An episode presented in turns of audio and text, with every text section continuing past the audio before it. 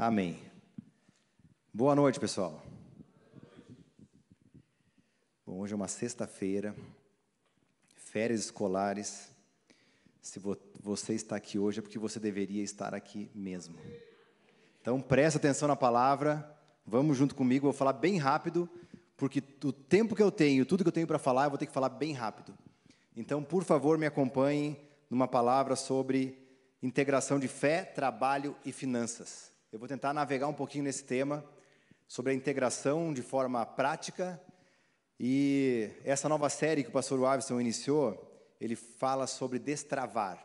Então, ele fala sobre destravar algumas coisas que serão abordadas a cada sexta-feira. E a primeira coisa que a gente tem que saber para destravar é destravar o quê? Destravar o quê? É um cadeado? É uma fechadura? É uma tetra, é uma chave simples, o que, que a gente tem que destravar?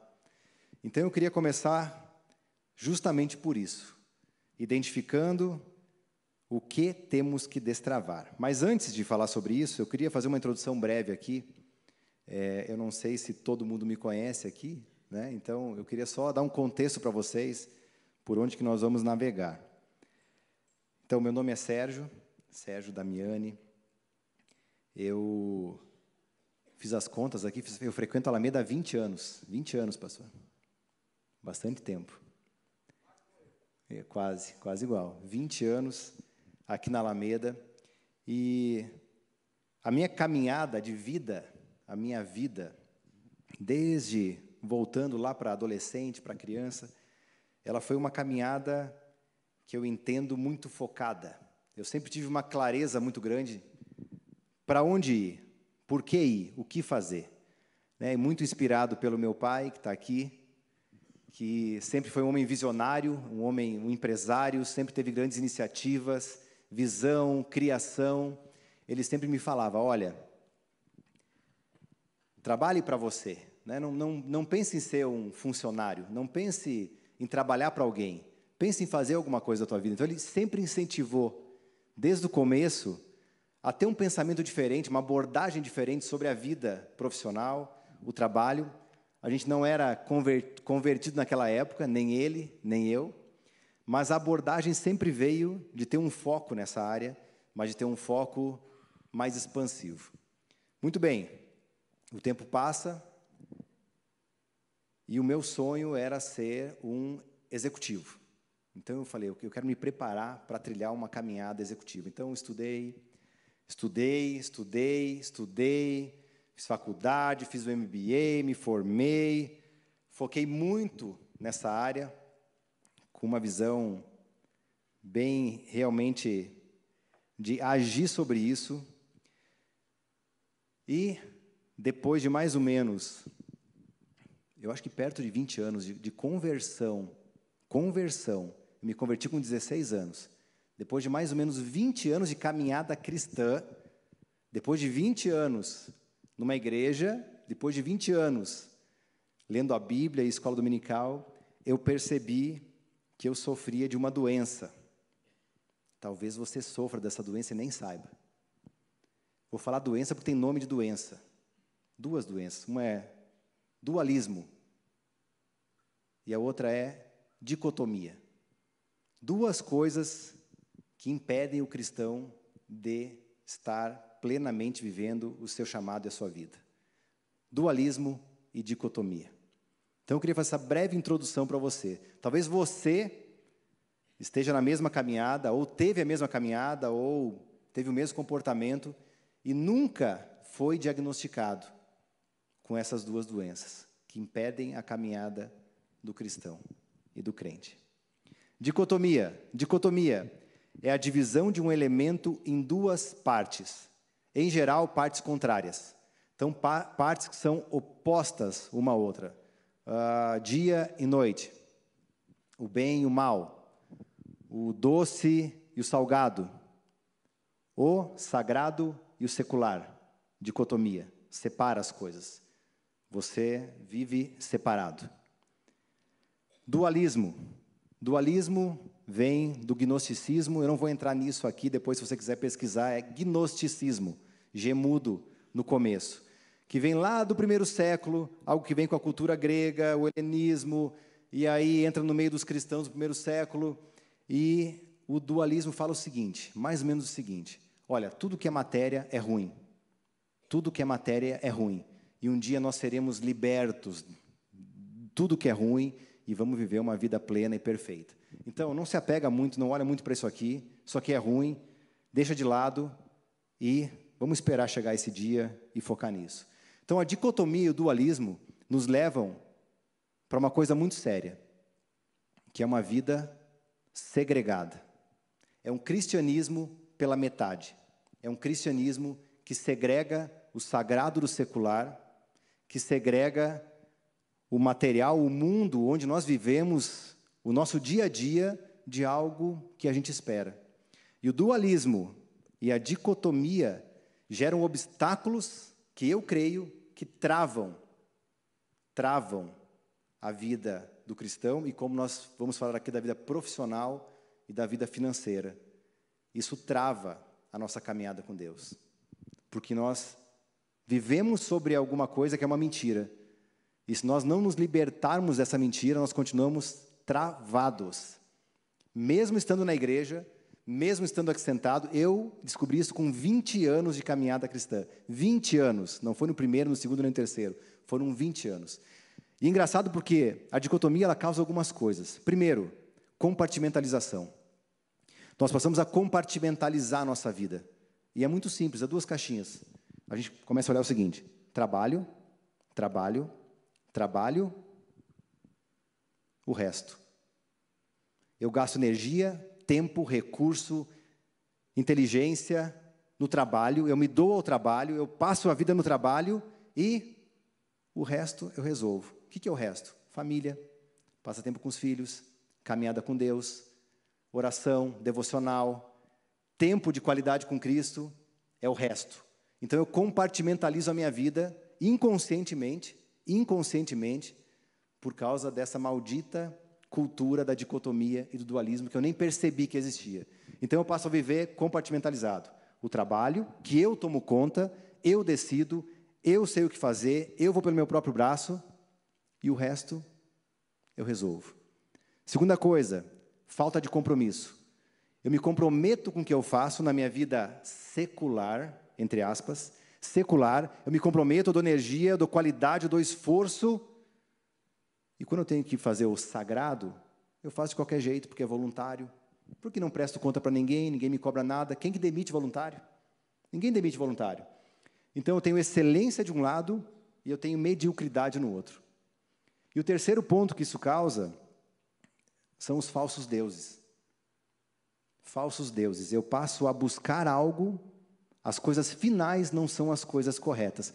E eu gosto de uma frase do Timothy Keller, que ele fala o seguinte: Falsos deuses, idolatria. Né? Idolatria é fazer das coisas boas, como dinheiro, sucesso, saúde, beleza, as coisas finais. Idolatria é fazer das coisas boas as coisas finais. Ou seja, nós estamos buscando as coisas erradas quando vivemos através da perspectiva do dualismo ou da dicotomia. Nós estamos buscando as coisas finais que não são as coisas que Deus preparou para nós. Agora imagina a trava que isso gera, porque é o seguinte: oito dias, oito horas por, semana, por dia, trabalho, oito horas por dia. Né? Ou vamos pegar oito horas úteis por dia, porque a gente imagina que descansa oito horas, né? É, lazer oito horas, dorme oito horas, sobre oito horas úteis por dia. Multiplica por sete isso aí, sete vezes oito, cinquenta e seis. Muito bem, tem 56 horas úteis na nossa semana, imaginando até domingo. Imagina que você vem para o culto duas horas no domingo mais uma hora aqui, uma hora e meia aqui ou duas horas aqui.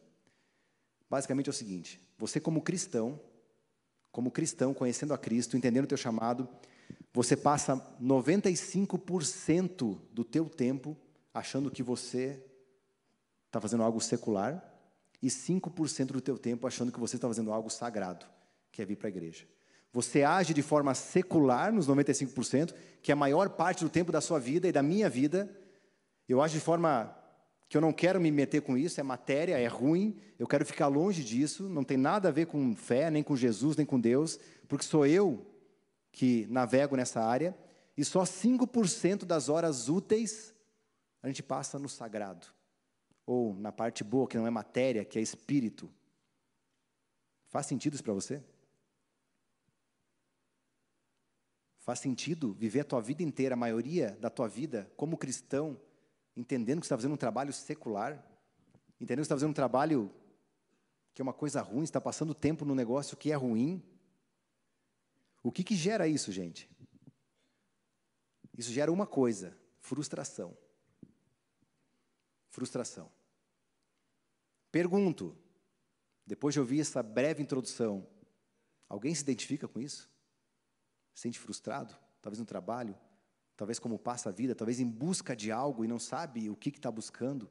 Não sabe por que está buscando? Se sente mal às vezes no dia a dia? Se sente mal, talvez no teu ambiente de trabalho, na tua empresa, consultório, sala de aula, onde quer que seja, porque acha que não está fazendo para Deus? Porque acha que aquilo é um mal necessário para que você possa sobreviver? Alguém se sente assim? Levanta o dedo assim, só bem pouquinho. Tá bom. 48%. Muito bem. Então existe algo que nós temos que destravar, sim, na vida do cristão, enquanto profissional e financeiro, que é essa abordagem equivocada. Isso é uma mentira. E essa mentira, talvez, foi a mentira que mais atrapalhou o avanço do evangelho no mundo. Porque se nós somos dicotômicos, nós deixamos de falar de Jesus onde nós estamos. Nós deixamos de entender que onde nós estamos, nós podemos adorar a Deus. Nós podemos adorar a Deus, devemos adorar a Deus e devemos glorificar o nome dele em qualquer lugar. Isso atrapalha demais a vida do cristão. Isso trava a vida do cristão, porque nós não conseguimos evoluir, porque nós não sabemos por que estamos fazendo o que estamos fazendo. Quando olhamos para essa trava, olhamos para o que acontece, qual é a chave para isso? Qual é a chave para a separação? Qual é a chave para a dicotomia? Qual é a chave que destrava esse dualismo? A chave é a integração. Se nós começarmos a ver a nossa vida como integrada e não como separada, alguma coisa acontece, uma cortina é aberta na nossa frente, porque nós começamos a ver de forma diferente o nosso dia a dia. Nós começamos a ver de forma diferente as oito horas por dia que nós não passamos dentro de uma igreja.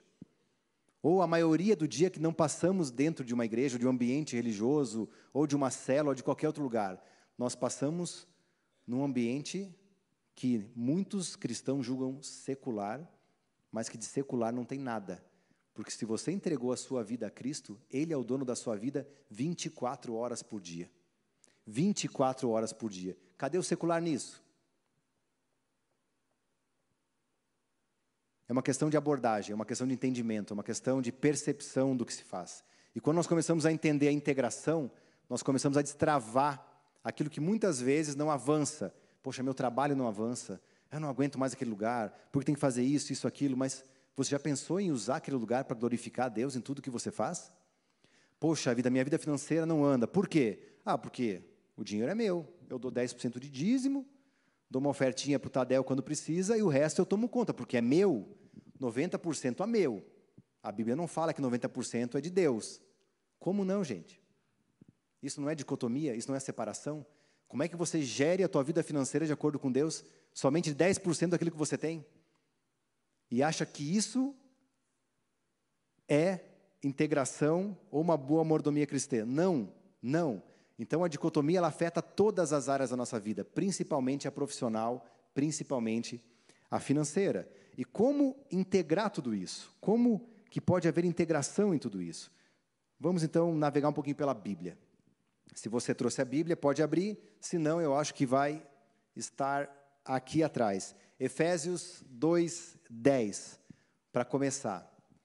Vamos lá, pessoal. Vocês podem ler comigo aqui, por favor? Porque somos criação de Deus, realizada em Cristo Jesus, para fazermos boas obras, as quais Deus preparou antes para nós as praticarmos. Muito bem. Efésios 2,10 nos diz que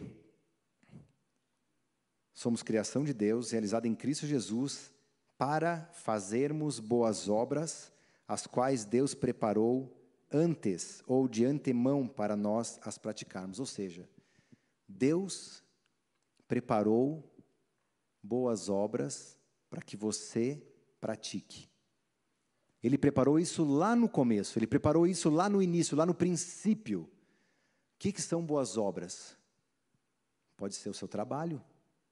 Só que ele preparou o seu trabalho, porque ele já sabia que iria te capacitar, te qualificar, te dar dons e talentos, te dar habilidades que seriam utilizadas especificamente para as boas obras que ele preparou de antemão para você. Isso não foi ao acaso, e não é ao acaso que você está onde está. Deus preparou as boas obras para que você as praticasse. Ou seja, se você tá, está hoje dentro de um consultório odontológico, provavelmente é porque Ele te chamou para estar lá agora. Se você está hoje dentro de uma empresa, provavelmente é porque Ele te chamou para estar lá agora. Se você está numa sala de aula, provavelmente é porque Ele te chamou para estar lá agora. Essas foram as boas obras que Ele preparou de antemão para nós as praticarmos. Se você tem uma visão de integração, você consegue perceber que Deus pode ter te chamado exatamente para o lugar que você está agora. Mateus 5,16, continuando. Vamos lá, Mateus 5,16. Assim brilhe a luz de vocês diante dos homens, para que vejam as suas boas obras. Efésios 2,10. Deus nos chamou, ou Ele criou, para fazermos boas obras que preparou de antemão para nós praticarmos. Mateus 5,16, Jesus falando. Para que vejam as suas boas obras. Quem? Os homens. Os homens vejam as suas boas obras e glorifiquem ao Pai de vocês que está nos céus. Que boas obras? As boas obras que Deus preparou de antemão para nós as praticarmos. Se Deus te chamou, ou se você está no lugar que você está hoje, provavelmente Deus te chamou para isso. Para quê? Para que que você está lá? Por que que você faz o seu trabalho? Para que os homens vejam as suas boas obras, o seu ótimo trabalho, a sua dedicação, o seu exemplo e glorifique a você? Não, glorifique ao Pai de vocês que está nos céus. O que você faz hoje é para glorificar ao Pai de vocês que está nos céus, que é Deus. Amém? Amém. Hebreus 12, 1, 2. Vamos lá. Sequência. Portanto, também nós, uma vez que estamos rodeados por tão grande nuvem de testemunhos, livremo-nos de tudo que nos atrapalha e do pecado que nos envolve e corramos com perseverança a corrida que nos é proposta, tendo os olhos fitos em Jesus, autor e consumador da nossa fé. Ele, pela alegria que lhe fora proposta, suportou a cruz, desprezando a vergonha, e assentou-se à direita do trono de Deus boas obras foram preparadas para nós, para que as praticássemos. Por quê? Para que os homens vejam e glorifiquem ao Pai que está nos céus. Como que nós vamos praticar essas boas obras? Correndo com perseverança a corrida que nos é proposta, tendo os olhos fitos em Jesus. Tendo os olhos fitos em Jesus. Existe uma corrida aqui nessa terra, nesse mundo, que Deus nos chamou para correr. Existe um papel que Deus nos chamou para desempenhar. E esse papel ele vai somente ser cumprido se houver o entendimento que a sua vida profissional ela também serve para glorificar a Deus. Mas eu não trabalho numa igreja, mas eu não sou um pastor. Imagine se Deus chamasse só pastores no mundo inteiro. Como que seria o mundo? Se não tivesse médico, se não tivesse professor, se não tivesse dentista, se não tivesse engenheiro, e por que, que o engenheiro trabalha, o engenheiro cristão? Para glorificar a Deus. Por que, que o médico cristão trabalha? Para glorificar a Deus. Por que, que o empresário cristão trabalha? Para glorificar a Deus. Por que, que nós trabalhamos? Por que, que nós vivemos as 24 horas por dia enquanto cristãos? Para glorificar a Deus. Essa é a chave de virada para destravar o seu entendimento em relação à sua abordagem à vida profissional. Tem gente que vai para o trabalho e reclama, reclama, reclama, reclama. Perde o trabalho, reclama, reclama, reclama. Quando está trabalhando, quer descanso. Quando está descansando, queria tanto fazer alguma coisa. É assim ou não é? A grama do vizinho é sempre mais verde do que a nossa. É o ser humano, o ser humano é assim mesmo. O ser humano é assim mesmo. Por isso tem que renovar nossa mente de glória em glória. Por isso que a gente tem que olhar para Romanos 12, 2 para viver tudo isso que eu acabei de falar. Efésios 2, 10, Mateus 5, 16, Hebreus 12, 1. Só vai ser possível com Romanos 12, 2. Romanos 12, 2. Vocês todos devem saber esse versículo de cor, mas vamos colocar aí. Vamos lá, espera aí. Romanos 12, 2. Aí. Não se amoldem ao padrão desse mundo, mas transformem-se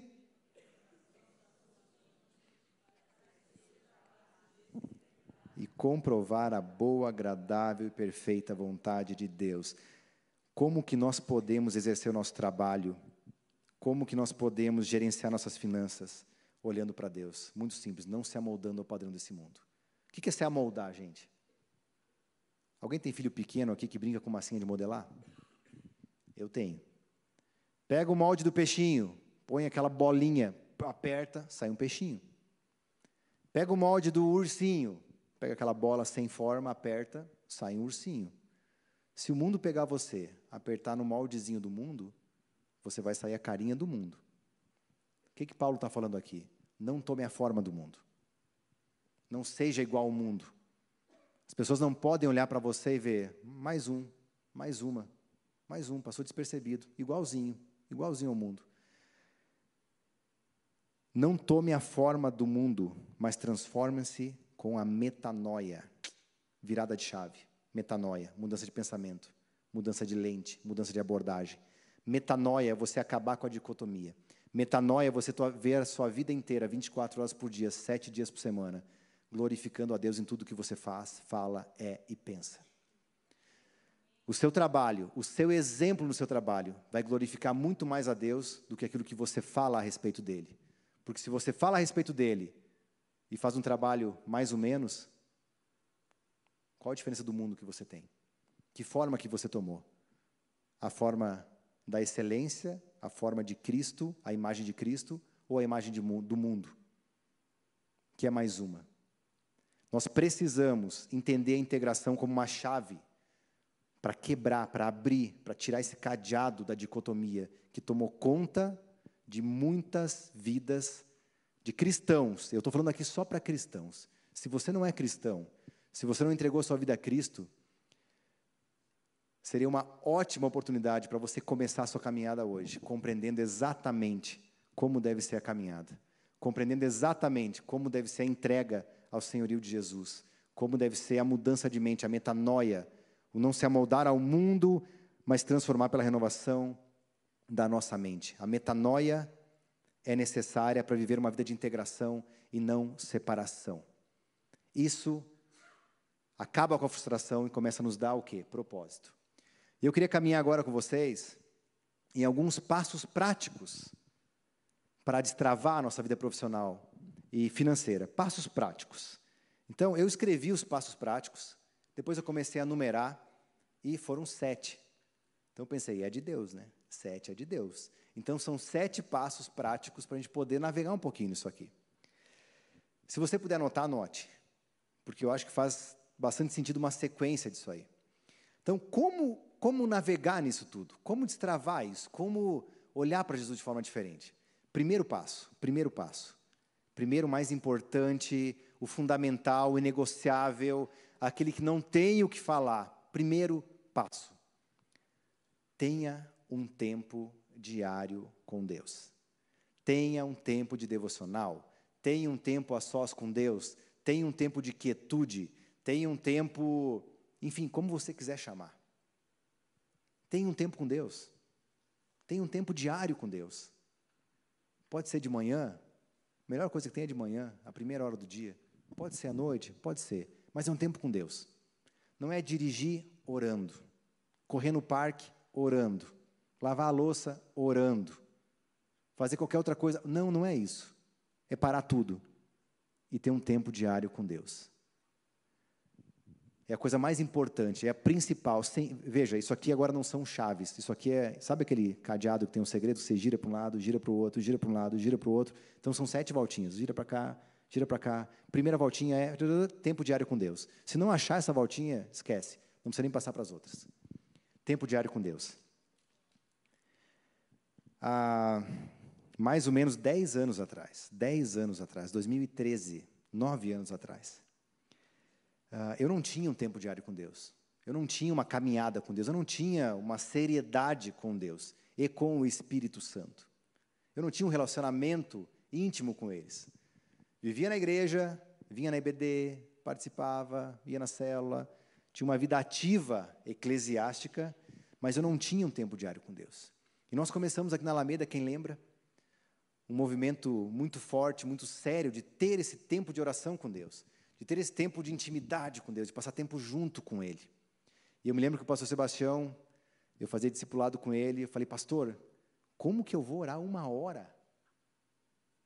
Minha maior oração foi sete minutos antes de dormir, que você começa, Senhor, se perde, abençoa meus pecados, e blá, blá, blá, começa a falar besteira. Depois acorda outro dia e fala, meu Deus, como é que foi a minha, minha oração da noite lá mesmo? Então eu não, eu não tinha esse tempo com Deus.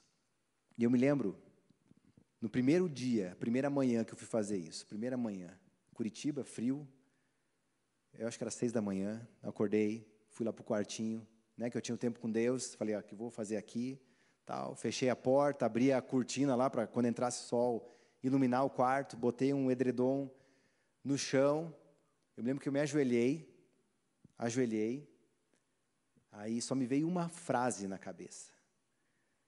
Eu falei assim, Espírito Santo, perdão por nunca ter falado contigo. Falei, Espírito Santo, perdão por ter te negligenciado por toda a minha vida cristã. Quando eu falei isso, acabou a minha oração. Uma hora chorando. Eu não era de chorar, não chorava fácil. Mas aquilo foi, eu acho que foi a primeira experiência que eu tive com o Espírito Santo, sozinho, só eu, parado, quieto, sem música, sem ninguém orando por mim, sem adoração, sem louvor, sem pedir nada. Eu só falei isso. Perdão por ter te negligenciado por toda a minha vida cristã. E eu senti que eu fui assim completamente tomado por um choro inexplicável, que eu sei que não era eu, eu sei que era ele dizendo o seguinte: eu estou aqui e vamos começar essa caminhada e vamos começar junto. Se você não tem uma vida diária com Deus, é impossível entender o que Deus quer para a sua vida. Meu amigo, minha amiga, eu gosto bastante de ler. Pode ler o livro que você quiser. Pode fazer a pós-graduação que você quiser. Pode ir para Harvard. Pode ir por qualquer curso intensivo. Não vai achar. Não vai achar. Não vai achar. Eu te falo isso de carteirinha. Só vai encontrar o propósito, a resposta, o porquê você faz as coisas, o porquê você trabalha, o como você tem que gerir tua, teus bens, teu dinheiro, tuas finanças, quando você tiver um tempo diário com Deus e ouvir dele o que fazer. O que aconteceu comigo? Eu perdi todas as convicções que eu tinha. Pensa num tapete assim, ó. Tudo que eu queria, acabou, acabou, perdi. Senti assim, ó. Sabe, de farofa na mão? Já pegou farofa assim, ó? Escorria, escorreu tudo. Falei, Senhor, e agora? Eu tinha tudo planejado, estava tudo certo. Eu estava no caminho, já tinha traçado um caminho, já estou há 15 anos trabalhando, já era superintendente de um banco, estava tudo beleza, ótimo, gostava do que eu fazia, estava na minha área, me formei para isso, estudei, pratiquei, e virou farofa. E agora? Vou continuar orando, para ver o que, que eu faço. Buscar direção, primeira coisa, buscar direção em Deus. Tempo com o Espírito Santo. A primeira e maior chave para você destravar qualquer coisa na tua vida profissional e financeira. Tempo com o Espírito Santo. Não tem negociação, não tem outra coisa. Esquece. Não procure atalhos. Não tem atalhos. Segunda coisa, perspectiva da eternidade. Se você não souber para onde você está indo, você vai para qualquer lugar. Qualquer lugar serve. Você não sabe para onde está indo. Qualquer lugar serve. Qualquer lugar é bom, qualquer lugar faz parte, é mais ou menos, você vai se adaptar não interessa. Agora, se você não tiver perspectiva da eternidade, você não sabe para onde está indo, você não sabe por que você faz as coisas. Se você não sabe por que você faz, então por que você faz? Tem um pensador que eu gosto bastante, chama Simon Sinek, e ele fala o seguinte: comece pelo porquê. Comece pelo porquê. Tudo que você fizer, comece pelo porquê. Eclesiastes 3, 11. Por que, que nós temos que ter a perspectiva da eternidade? Eclesiastes 3, 11, para começar a brincadeira. Ele fez tudo apropriado a seu tempo, também pôs no coração do homem o anseio pela eternidade. Mesmo assim, este não consegue compreender inteiramente o que Deus fez. Veja, você não sabe, eu não sei, mas Deus colocou no seu coração e no meu coração o anseio pela eternidade. Nós ansiamos por algo, nós buscamos algo, nós queremos algo e nós não sabemos o que. Simples, é a eternidade. É a eternidade, nós queremos vencer a eternidade, mas nós não conseguimos compreender a eternidade porque ela é incompreensível. Não tem como fazer. Mas por que, que nós temos que trabalhar olhando para a eternidade? Simples, 2 Coríntios 5,10.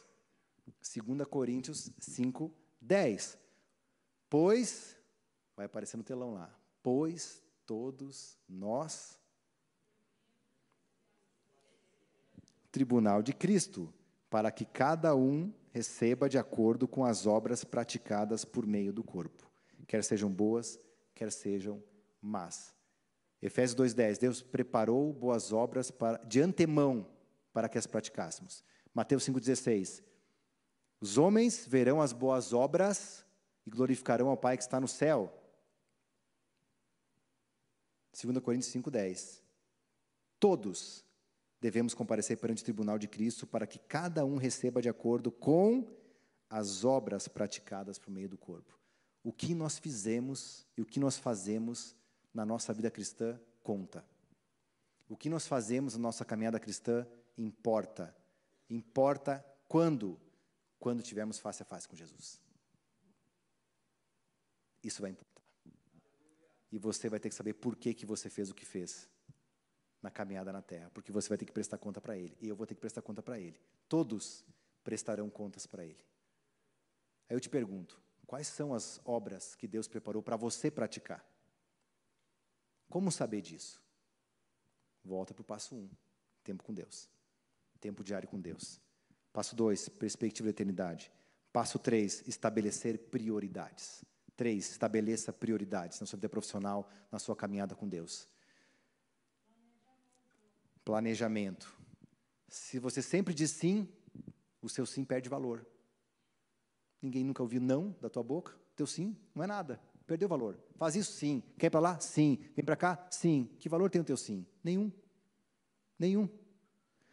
Tem uma história que fala que um, um homem muito ocupado não conseguia mais gerenciar o seu tempo, não conseguia mais priorizar nada.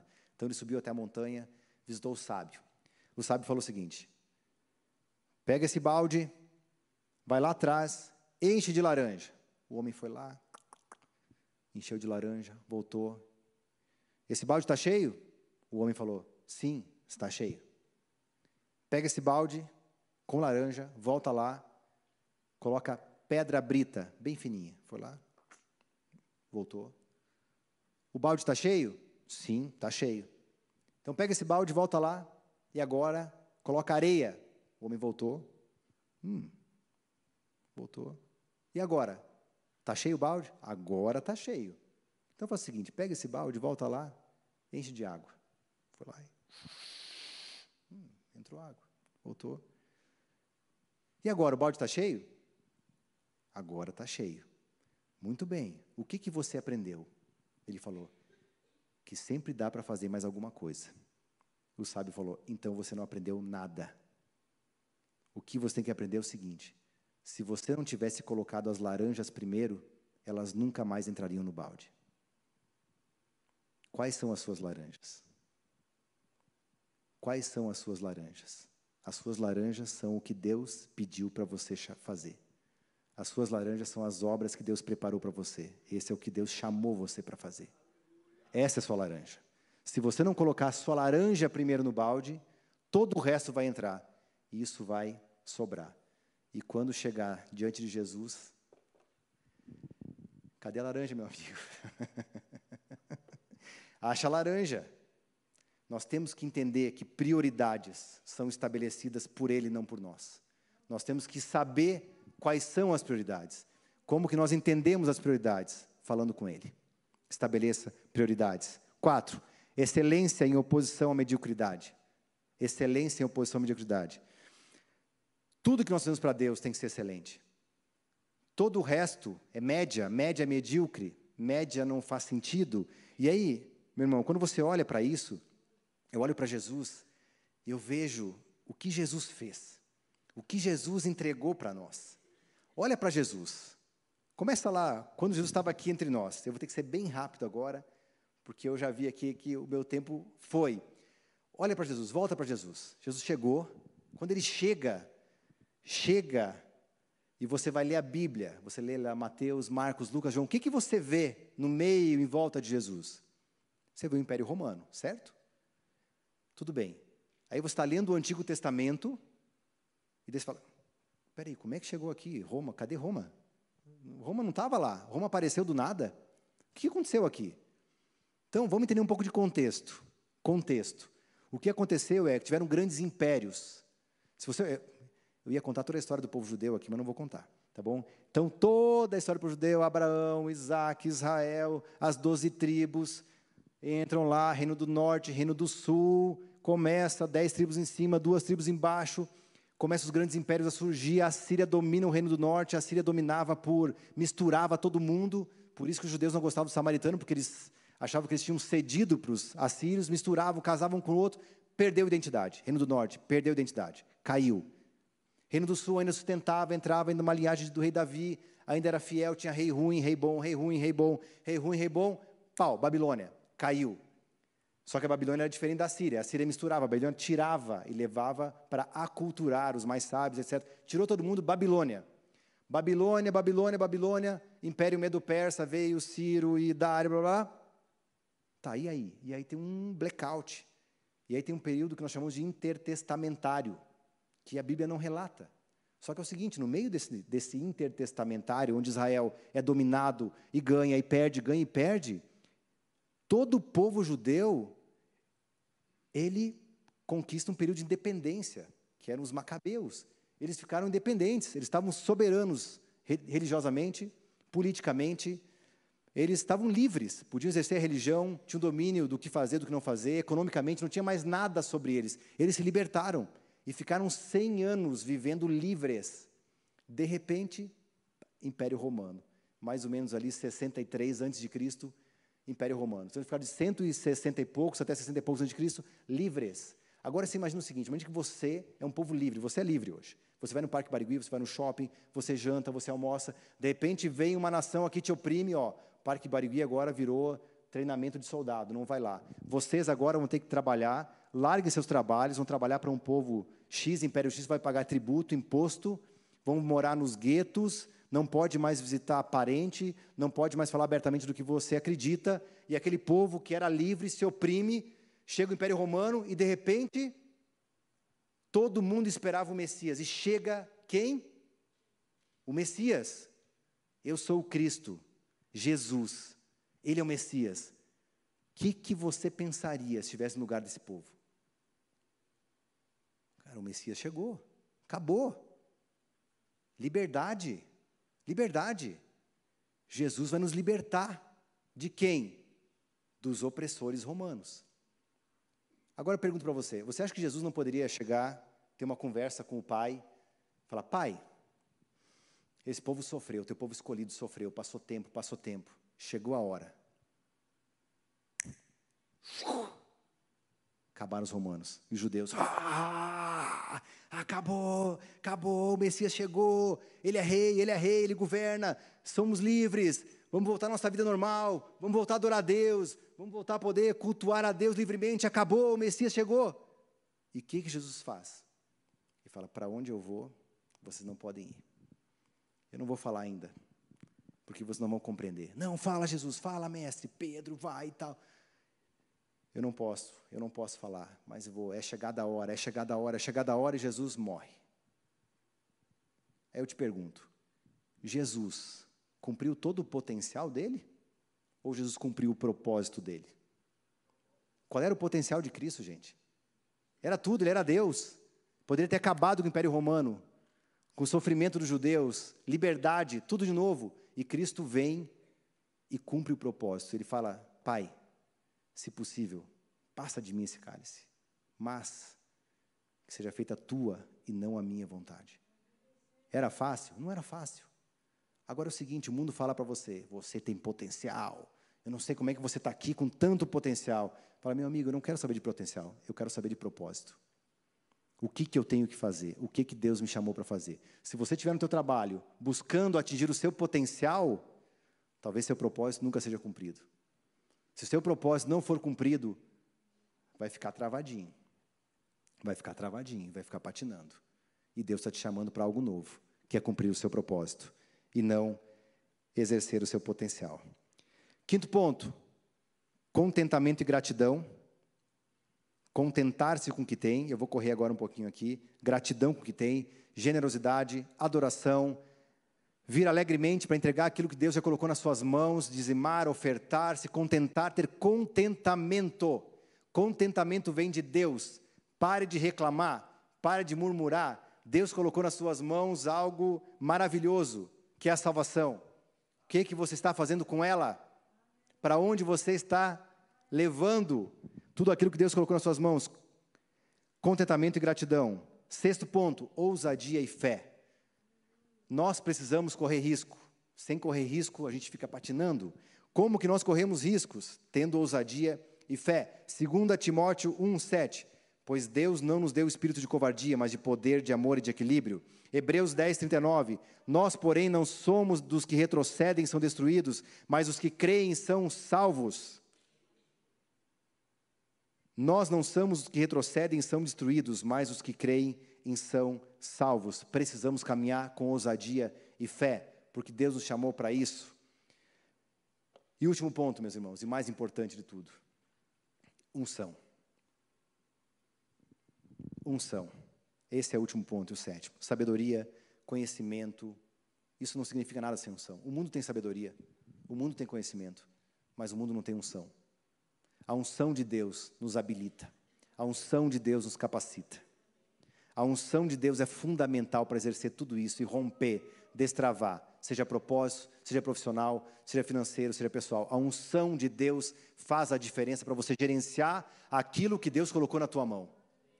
Unção de Deus. Tem uma boa definição de unção que o Buck Jacobs, que meu amigo, meu mentor hoje em dia, me falou. Unção é o derramar do poder de Deus para fazer a vontade de Deus. Unção é o derramar do poder de Deus para fazer a vontade de Deus. É poder para realizar aquilo que Deus quer que você realize. Isso é unção. Quem que pode te dar unção? O Espírito Santo. O Espírito Santo te dá unção. Tempo com Deus, perspectiva da eternidade, estabelecer prioridades, excelência em oposição à mediocridade, contentamento e gratidão, ousadia e fé e unção. Passos importantes, práticos, que você pode tomar imediatamente. Não requer esforço, requer disciplina. Tudo que você precisa fazer para isso já está dentro de você, que é o reino de Deus, que é o Espírito Santo. Isso destrava a sua vida, porque gera propósito. Isso destrava a sua vida, porque você sabe por que você está fazendo as coisas. Isso destrava a sua vida, porque quando a bênção de Deus está sobre você, Ele governa. E Romanos 8, 28 é verdade para todo mundo. Porque quando Ele governa, as coisas cooperam juntamente para o bem dos que amam a Deus. Se você ama a Deus, as coisas cooperam. Se você ama o seu umbigo, talvez não coopere tanto. O destravar passa para olhar menos para você e olhar mais para Ele. O destravar passa para viver menos a sua opinião e o seu pensamento e olhar para o pensamento dele. O pensamento dele é diferente do nosso. Por que a gente quer impor o nosso? Os meus pensamentos não são os seus pensamentos. São mais altos. Destravar significa se submeter 100% ao senhorio de Cristo. Amém? Amém. E a minha pergunta, pastor, se quiser vir para cá, a minha pergunta é: o que ele te chamou para fazer? E o que você está fazendo com isso? Deus te dará tudo o que você precisa, vírgula, para fazer tudo o que Ele te chamou para fazer. Ele vai te dar tudo o que você precisa para fazer tudo o que Ele te chamou para fazer. Eu acredito em movimento. Eu creio que movimento gera movimento. Eu creio que atividade gera atividade. E eu creio que nós estamos num tempo de movimento de atividade. É um tempo de posicionamento. É um tempo de fazer algo. É um tempo de avançar. É um tempo de romper barreiras. É um tempo de entender por que, que nós estamos aqui como cristãos. Por que, que Deus nos salva e nos deixa aqui? Tem um motivo, gente. Senão eu levaria todo mundo para o céu imediatamente. Tem um porquê. Por que a gente ficou aqui? É para se isolar do mundo? Nós não somos do mundo, mas nós estamos no mundo. Por quê? Para influenciar o mundo. Nós precisamos gerar influência naquilo que nós fazemos. Atitude. E a atitude é simples. Basta um movimento. Basta um movimento em direção a Ele. Amém? Amém. Que Deus abençoe vocês. Amém, e que isso possa ser verdade nas suas vidas. Meus irmãos, glória a Deus. palavra que nós vamos pregar domingo pela manhã e noite é exatamente isso. Marcas influenciadoras. E os textos ele citou todos. Quando a gente vem no culto de libertação, quantas vezes a gente diz: não é suficiente você vir à frente e receber oração. Isso aqui não é passe. Você precisa nascer de novo, você precisa se alimentar, buscar uma referência de Pai, que é Deus, através da intimidade com o Espírito Santo. E você precisa decidir ouvir a voz de Deus. A gente tem dito tanta coisa, essa igreja tem procurado dizer o que a palavra diz. Vivemos um tempo de muitos chavões, irmãos. De muitos slogans, coisas assim para dar efeito. Às vezes as coisas que nós mais precisamos é um tapa para a gente acordar. Quem aqui já levou um tapa sem mão? Que a gente às vezes usa essa, essa linguagem, né? Eu recebi um tapa sem mão. É você ouvir uma coisa que você não esperava. É você desprezar alguém ou menosprezar alguém e essa pessoa te surpreende. Tapa sem mão.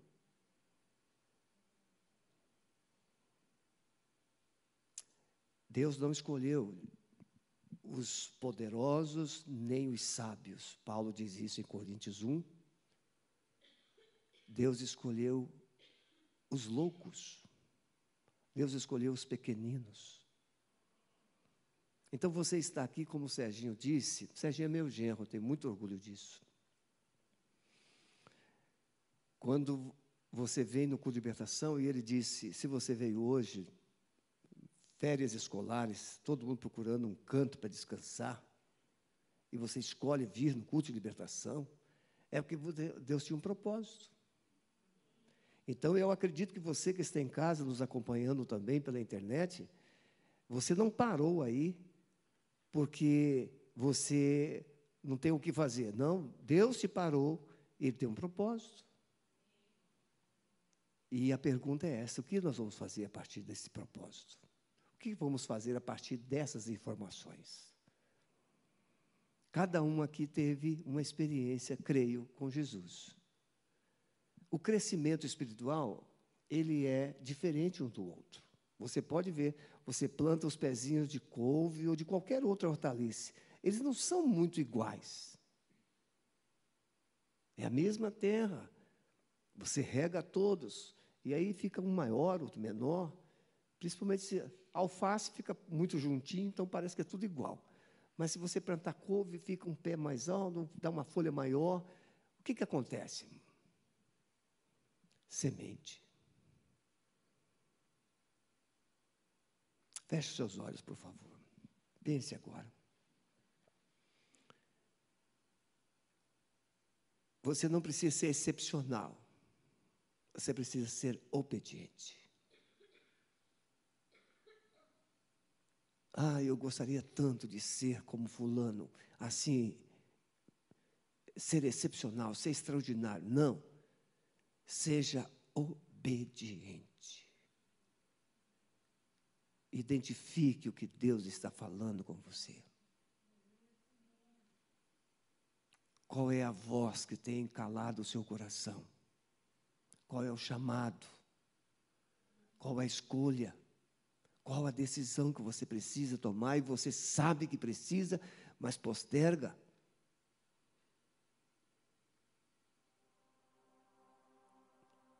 Deus quer usar todos em contextos, lugares, situações diferentes. Deus quer usar todos. Não existe dualismo. Você não é cristão aqui e você é um funcionário, um professor, um advogado, um médico lá. Você é cristão em todo lugar. Sal e luz.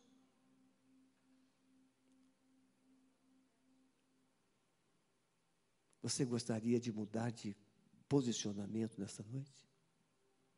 Você gostaria de realinhar sua vida, sua, sua forma de pensar?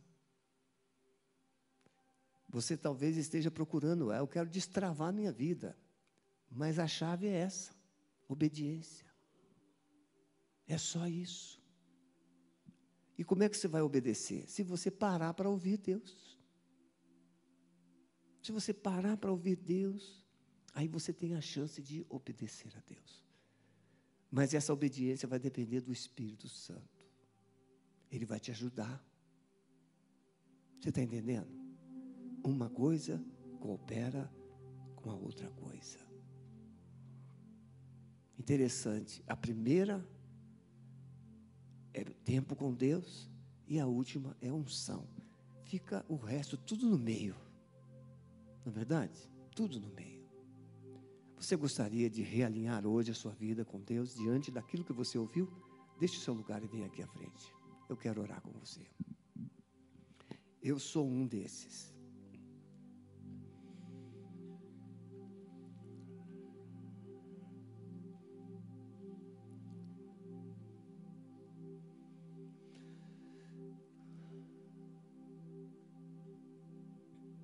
Eu já contei meu testemunho de conversão já algumas vezes aqui, para não dizer várias vezes. Mas interessante, quando a gente se converte mesmo, a gente se torna uma criança. E a gente decide dar a mão para o pai assim, e a gente diz assim: pai, me leva, me leva, me leva. E naquele tempo, eu morava sozinho e eu lia muito a Bíblia. E aí eu falava assim, pastor Waves, Senhor, eu tinha um despertador, mas eu falava assim, eu não ligava o despertador, não marcava lá. Eu falava assim, Senhor, me acorda duas horas da manhã, eu quero falar com o Senhor. E aí eu acordava e perdia o sono. Eu ia olhar duas horas da manhã.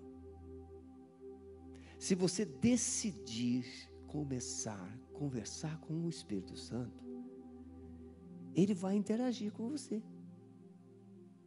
Eu comecei a pregar no púlpito da igreja domingo à noite com 11 meses de convertido. Qual é a diferença? O tempo com Deus.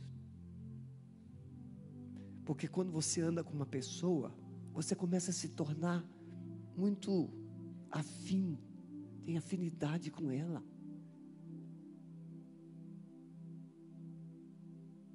Ele está aqui. Desde o louvor eu estou sentindo a presença dele aqui muito forte. É isso que eu falo, pastor Waves. Não é as cadeiras todas cheias, é a presença dele. Porque às vezes o auditório não está cheio, mas está cheio da presença dele e as pessoas que vêm saíram daqui marcadas, com a chave virada, destravadas. Eu não posso aceitar que ninguém saia daqui nesta noite com a sua vida travada. Nós não fomos chamados para vivermos travados. Nós fomos chamados para uma vida de liberdade. O segredo é o que é liberdade para mim e o que é liberdade para ti. Vamos ficar em pé. Não, vocês que estão aqui na frente podem ficar à vontade, é quem está sentado. Amado Espírito Santo, é muito complicado às vezes para nós entendermos as coisas num mundo tão hostil, tão competitivo, tão materialista, tão egoísta. Mas o mundo de hoje, Senhor, não é diferente do mundo que Jesus viveu. Quem é este? O filho de José, o filho de Maria, um carpinteiro. Sim, Senhor, Jesus foi menosprezado, ridicularizado, porque era um carpinteiro, mas ele viveu com a excelência de um filho de Deus. Amado Espírito Santo, é isso que nós queremos a partir desta noite. Independentemente do que possam dizer a respeito de nós, decidimos que queremos ser filhos do Senhor fazer as boas obras que o Senhor preparou para nós, e essas boas obras serão vistas por eles, e querendo ou não, glorificarão o teu nome. E eu decido crer que a partir desta noite, cada um de nós aqui não tirará mais os seus olhos de Jesus. As decepções muitas vezes vêm porque nossos olhos estão nas pessoas certas ou erradas. E nós temos momentos certos e errados. Não, Senhor, nossos olhos a partir dessa noite estarão fitados em Ti. Nosso foco será o Senhor, porque o Senhor nunca muda, o Senhor nunca falha, o Senhor nunca retrocede. E decidimos crer, Senhor, que o nosso alvo será a eternidade é para lá, para onde o Senhor foi após a ressurreição, que nós queremos ir, porque foi isso que o Senhor disse nas palavras finais: Eu virei outra vez, para que onde eu estiver, estejais vós também. Nós abençoamos os teus filhos, Pai, com esta palavra, e pedimos que o Senhor derrame sobre eles uma unção, para que eles sejam fortes, corajosos, para viver com este propósito e com esta unção, no poder do nome de Jesus. Amém? Podem ficar em pé todos os que estão aqui à frente. Antes de encerrar, Pastor Alves vai falar alguma coisa, Pastor Alves? Pode vir. Eu quero dizer uma coisa para vocês que eu falo sempre após o encerramento, assim, ou no encerramento do culto de libertação. O Sérgio disse, nós começamos isso aqui na Alameda há mais de 10 anos o desafio de orarmos duas horas por dia. E nós fomos muito criticados por pessoas que não eram daqui. Fomos rotulados de pentecostais. Depois a gente aliviou um pouquinho e a gente então desafiou aos membros da igreja. Duas horas eram para os pastores. E aos membros da igreja nós desafiamos uma hora de oração. Foi nesse tempo que o Serginho entrou. Se você decidir, comece com 15 minutos. Comece com 15 minutos. Mas separe um tempo, um lugar. 15 minutos. Se você separar 15 minutos, em poucos dias você vai chegar a 30 minutos. E você vai alcançar uma hora. E se você passar uma hora na presença de Deus, todos os dias, não tem como você ser o mesmo. Não tem.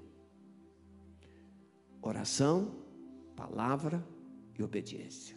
Oração, palavra e obediência. Esse é o segredo que destrava Tá bom? Mas o que, que acontece? A gente prefere chegar aqui, pastor, faz uma oração. Aquela oração forte. Coitado do pastor. Não tem oração forte. Tem oração de fé. Que a força é dele.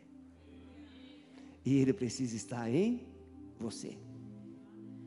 Amém? Pode voltar para o seu lugar. Deus te abençoe. Olha, nós temos Bíblias ali ainda. Se você está nos visitando, você pode pegar uma Bíblia ali e levar para você começar a ler hoje. Amém. Esse foi o primeiro a sexta-feira. Eu só quero cinco minutos de vocês. Camilinha, vem cá. Cinco minutos. A Camilinha fui lá na clínica dela esses dias. Uma clínica maravilhosa. E em cinco minutos ela me falou como ela chegou até ali. Vem aqui, Camilinha. Em cinco? Gente, é, há uns anos atrás, meu nome é Camila, né? Tenho 31 anos e eu tenho uma clínica de estética. E, na verdade, eu administro a clínica que é de Jesus, né? Porque há uns anos atrás eu trabalhava em vários empregos, uma correria, dormia duas, três horas por noite. E Deus me tirou disso tudo, né? E Ele foi me direcionando a ter tempo com Deus. Então, eu fiquei uns seis meses mais ou menos em casa orando e entendendo quem era Deus, paternidade, sendo curada, liberta, e aprendi a ter esse tempo com Deus. E nesse processo, eu lembro que teve um dia que eu orei, eu coloquei ali num, num caderno de oração, no dia 19 de 11 de 2017. E eu orei e eu falei assim: Senhor, eu só tenho uma vida e essa vida é tua. Né? E eu tenho 24 horas, porém tem sido pouco tempo para o tanto de coisa que eu faço, né? de trabalho, enfim, de estudos. E eu falei, Senhor, eu quero te pedir algo que para mim é muito é, difícil de acontecer. Então eu quero trabalhar menos e ganhar muito. E porque eu preciso cuidar da minha família, tenho os meus pais, tenho várias coisas para fazer. E Senhor, eu quero um lugar onde não me roube o tempo, onde o meu tempo possa ser dedicado a Ti, onde eu tenha liberdade de falar do Senhor dentro do meu ambiente, né? Porque em todos os lugares onde eu trabalhava eu não podia e que eu tenha tempo para trabalhar na casa do oleiro, para atender as pessoas na igreja, para cuidar da célula, né? E para trazer o teu reino realmente para o meu dia a dia. E eu falei, Senhor, para mim isso é impossível, porque eu não vejo isso em lugar nenhum. Eu vejo as pessoas se matando para trabalhar, né, muito e para ganhar pouco. E eu coloquei isso diante do Senhor e falei, Deus, se é o teu querer, faz na minha vida, né? Porque eu não quero chegar como o Serginho falou naquele dia e entregar só a casca da laranja. Eu quero entregar todas as laranjas. E eu coloquei aquilo ali diante de Deus. Passaram-se alguns meses. A minha sócia hoje, que era minha amiga, se formou junto comigo. Ela começou a falar, Cami, vamos abrir uma clínica. Ela já, já tinha, ela me chamou. Eu tinha 70 reais na minha conta. Né? E ela emprestou cartão, enfim, é todo um contexto ali. E eu sei que do dia para a noite eu coloquei aquilo em oração e eu entrei ali numa para abrir a clínica numa dívida de 15 mil reais. E eu falei assim, Senhor, eu tenho medo, né? Como que eu vou abrir uma clínica com 70 reais na minha conta? E eu falei, Deus, se é o teu querer, eu quero que o Senhor abra as portas. E como eu sou meia lenta, o Senhor precisa escancarar as janelas para eu entender. E Deus foi direcionando, trouxe pessoas para né, prover cartão, enfim, várias coisas. Várias pessoas ao meu redor falavam: Cami, tenha cuidado, tenha receio, né? É, tenha medo, porque imagina assumir uma dívida, enfim. E eu falava: não, se Deus está abrindo, Deus está nisso. E eu tinha colocado alguns valores ali, né, para Jesus que eu precisaria. E eu posso falar para vocês que eu fui com medo, eu fui com ansiedade, eu fui com, com todos aqueles sentimentos, mas eu falei, Senhor, o Senhor está à frente. E eu fui com Ele. E desde o primeiro mês, nunca me faltou nem 10 reais. Pelo contrário, Deus sempre fez infinitamente mais. Aquele valor que eu pedia para Deus que para mim era grande e não é sobre valores que eu estou falando aqui, mas aquele valor que eu pedia para Deus hoje é cinco, seis, dez vezes mais. E não é sobre isso, porque hoje eu tenho a liberdade dentro da clínica de trazer pessoas para a igreja. Já houve cura, já houve libertação, já houve salvação, né? Pessoas que saíram de lá vieram para cá e foram batizadas. É, eu amo o que eu faço, eu amo ministrar na vida das pessoas, eu amo ver Jesus no meu dia a dia e hum, é muito incrível porque um ano antes da clínica eu trabalhava de madrugada, trabalhava de dia e fazia faculdade para pagar ali uma quantia que eu levei dois anos para pagar. E quando eu coloquei isso diante do Senhor, hoje, muitas vezes em um dia ou dois dias de trabalho, dependendo do procedimento, às vezes em um mês, eu recebo essa quantia. Então não é sobre valores, mas é sobre aonde está o nosso coração. Né? A partir do momento que você deixa o medo, você deixa a ansiedade, você deixa a incerteza e você fala, Senhor, a minha vida é tua e eu quero te honrar em tudo, né? e você entende que o teu dinheiro não é teu, mas que você administra o dinheiro que é dele e é para ele, isso faz toda a diferença. Amém? Amém. A Camilinha é um exemplo de libertação, de dedicação, de crescimento e prosperidade, né? Quem conhece a história dela, ela já deu testemunho que Deus fez, como Deus libertou. E hoje ela está aí. E a Camila é uma pastora, uma pastora de jovem. Terminou a faculdade, tem uma célula que cresce a cada dia e ela usa a clínica dela para ministrar a vida das pessoas. Ela viveu um grande destravamento na sua vida profissional. Fica de pé. Que você saia daqui hoje com essas lições. Se você não não escreveu aí, depois você olha lá, a ministração novamente está lá no YouTube. Mas amanhã a primeira coisa que você vai fazer é ter um tempo com Deus, se você não tem. Um tempo de qualidade, para que você comece a ouvir a voz dele. E ele vai te dar toda a direção. E ele vai derramar unção sobre a tua vida. E você vai crescer. E vai entender que em todo lugar, em tudo que você faz, é para o Senhor.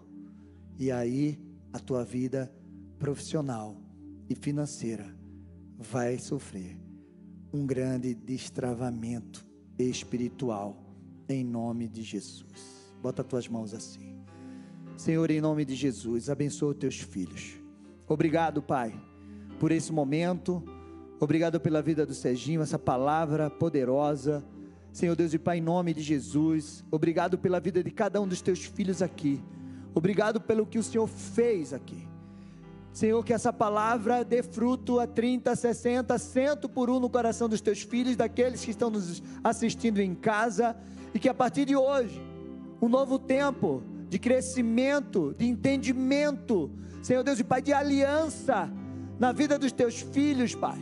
Em nome de Jesus, que eles possam crescer e prosperar, que eles possam brilhar a luz do Senhor onde quer que eles possam ir, no seu trabalho, na escola, na faculdade, na família, que eles sejam luz, que eles glorifiquem o teu nome em tudo que eles possam e que eles façam, em nome de Jesus, Pai. Que a graça e a paz do Senhor seja derramado sobre a vida deles. Em nome de Jesus, prepara para um novo tempo, um tempo de crescimento do Senhor na vida dos teus filhos. Nós te louvamos, Pai, te agradecemos. Vão em paz, que Deus abençoe a cada um em nome de Jesus. Amém. Glória a Deus. Sexta-feira